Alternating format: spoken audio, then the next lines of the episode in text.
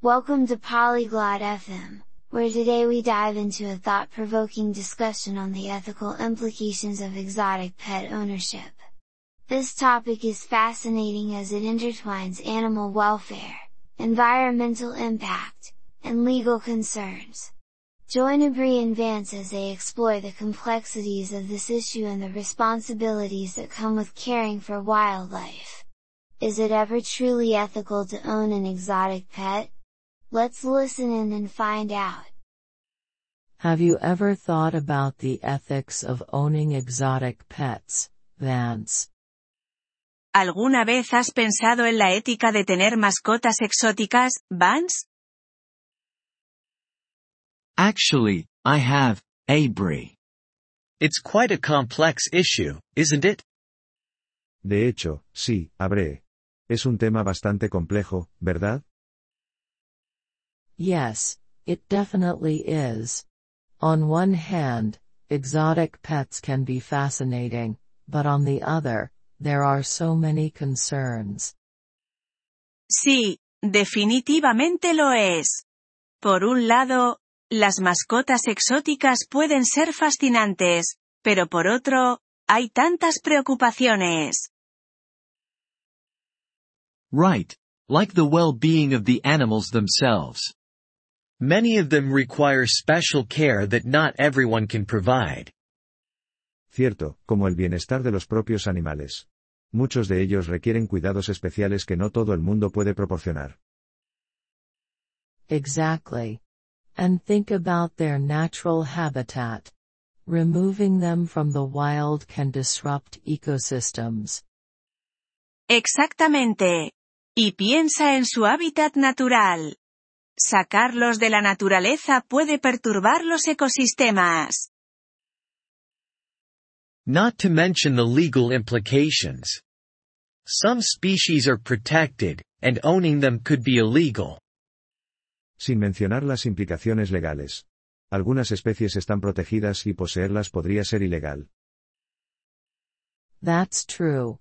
And even if it's legal, the breeding and selling of exotic pets often lack proper regulation.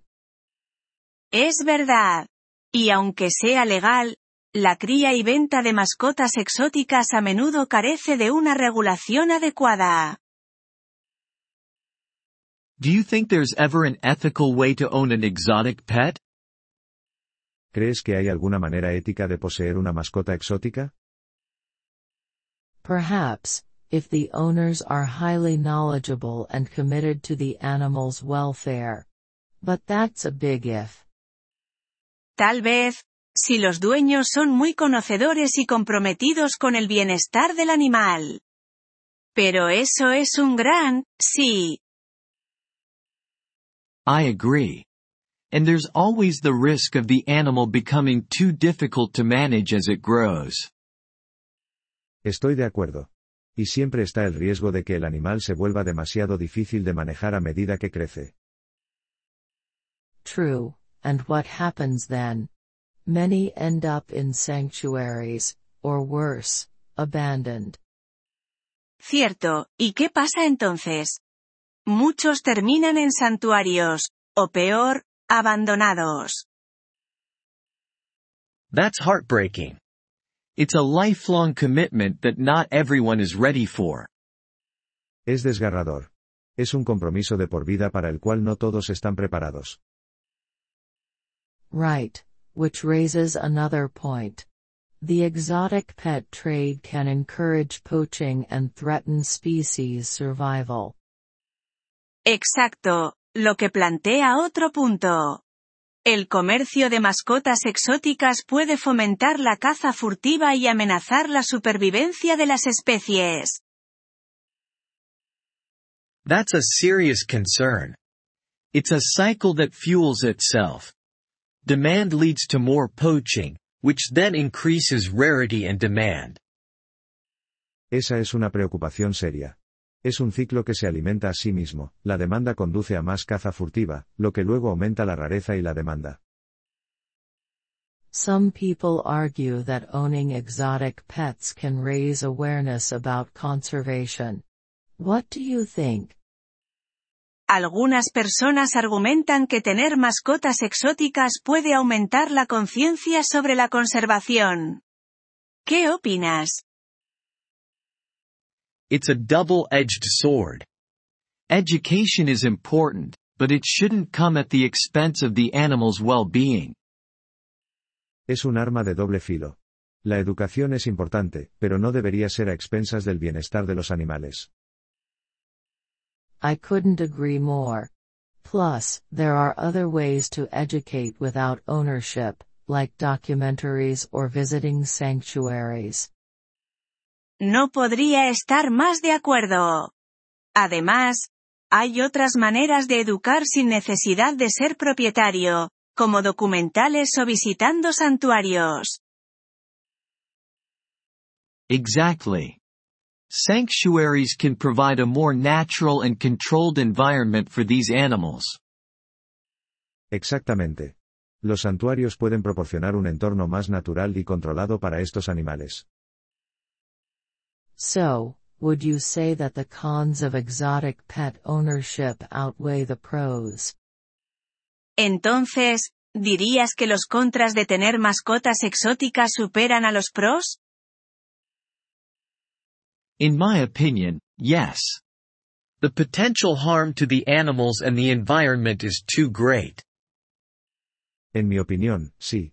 El daño potencial a los animales y al medio ambiente es demasiado grande. I think it's crucial to consider the ethical implications before making a decision to own an exotic pet. Creo que es crucial considerar las implicaciones éticas antes de tomar la decisión de poseer una mascota exótica. Absolutely. It's about being responsible and recognizing that wild animals have needs that often can't be met in a home setting. Absolutamente. Se trata de ser responsable y reconocer que los animales salvajes tienen necesidades que a menudo no se pueden satisfacer en un hogar. Well said, Vance. It's a topic that really requires deep thought and understanding.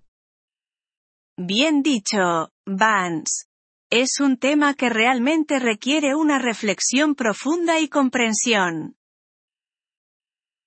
And hopefully, discussions like this can help potential owners think twice and make ethical choices. Y esperemos que debates como este puedan ayudar a los posibles propietarios a pensarlo dos veces y tomar decisiones éticas. I hope so too. After all, the welfare of these animals should be the top priority. Eso espero también.